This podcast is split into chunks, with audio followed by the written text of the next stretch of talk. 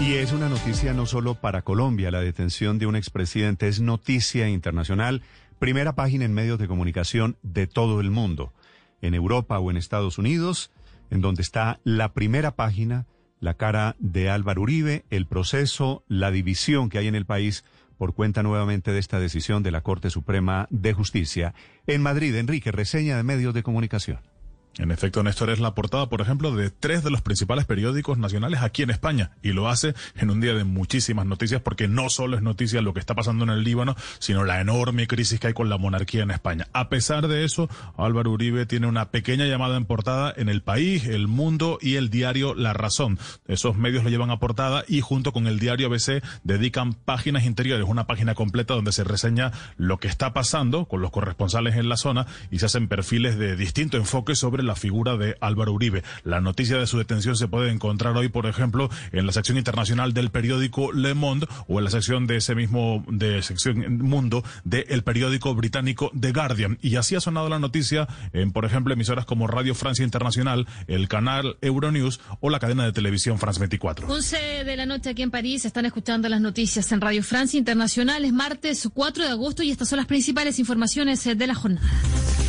La justicia colombiana ordena el arresto domiciliario del expresidente Álvaro Uribe, una decisión inédita que llega por un caso en el que el derechista exmandatario es investigado por los delitos de soborno y manipulación de testigos. La detención a domicile del expresidente Álvaro Uribe, il est accusé de manipulación. En 2012, el expresidente de Colombia Álvaro Uribe presentó una denuncia contra el senador de izquierda Iván Cepeda las informaciones han sido repetidas también por las principales agencias de noticias como la agencia EFE o la agencia de noticias France Press. E insisto, es un día el de hoy fue el ayer de grandes noticias en el mundo y a pesar de eso, este asunto tiene uh, páginas de importancia y destacada importancia y destacados análisis en los principales medios de comunicación de todo el mundo que se fijan muy de cerca en Álvaro Uribe, un personaje que nunca ha pasado desapercibido para la prensa internacional cuando fue presidente y cuando dejó de serlo, Néstor. Y esa es la pelea, la batalla constante alrededor del nombre de Álvaro Uribe, que se traduce también en infinitas reseñas esta mañana en medios de comunicación, no solo allí en Europa, Enrique, también en los Estados Unidos. Ricardo Espinosa.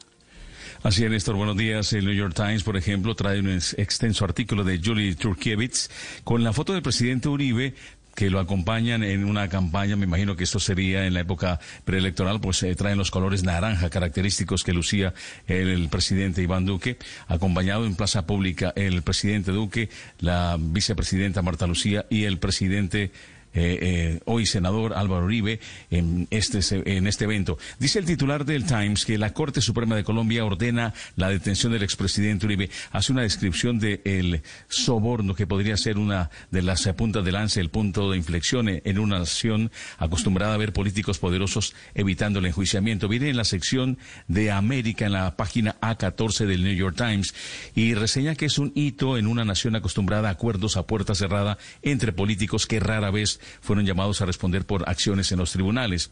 No se queda atrás en esto el Washington Post. En la sección Américas también trae un artículo de la periodista Cristina Armario que dice que el poderoso expresidente colombiano es ordenado eh, bajo arresto domiciliario. La foto que la acompaña es una foto del 2019 eh, en las puertas de la Corte Suprema de Justicia, acompañado con tres eh, de sus guardaespaldas en este proceso que ha seguido el expresidente colombiano. Dice que será puesto bajo arresto domiciliario ya en el contenido, mientras la Corte adelanta la investigación de manipulación de testigos. El Wall Street Journal también dice que la Corte en Colombia ordena arresto domiciliario al expresidente Álvaro Uribe. El artículo está en inglés escrito por el periodista Juan Forero. La foto que la acompaña es una de las fotografías eh, tomadas en la caravana de las que se llevaron ayer de Medellín, respaldando al expresidente Uribe por esta decisión.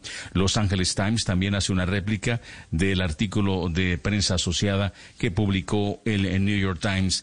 Para esta parte este de la Unión Americana, el Nuevo Herald hace ya un compendio del presidente Álvaro Uribe y la defensa que hace el presidente Iván Duque diciendo que es creyente en la inocencia de Uribe tras el arresto.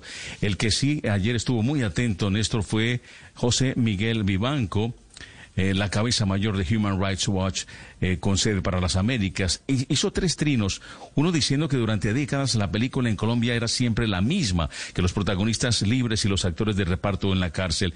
Luego dice que demuestra a Colombia sí que no es Venezuela, porque en dictadura de Maduro los jueces nunca fallan contra el partido en el poder. Y eso solamente ocurre en democracia donde jueces deciden en función de los méritos del caso. Y el tercer trino de Vivanco felicita a la Corte Suprema por actuar con responsabilidad al orden de la detención domiciliaria de Uribe y que la Corte demuestra así que todos, hasta los más poderosos, son iguales ante la ley.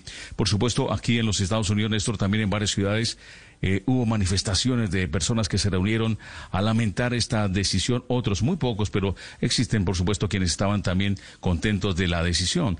Esta es alguna de las voces de personas que se han reunido a respaldar al presidente Álvaro Uribe Vélez. No lloro en este momento porque estoy en mi trabajo, pero me provoca llorar. Eh, él a mí me ayudó en lo personal, eh, a mí me secuestraron también y de verdad que siento una frustración enorme. Me da dolor porque más allá de, muchas cosas, siento que él, él le metió al hombro, el hombro al país. Lugares como la Florida, también en, en, Nueva York y en New Jersey. Y han dicho, Néstor, estas personas que se congregarán frente a los respectivos consulados para manifestar a la distancia su respaldo al hoy detenido expresidente Álvaro Uribe.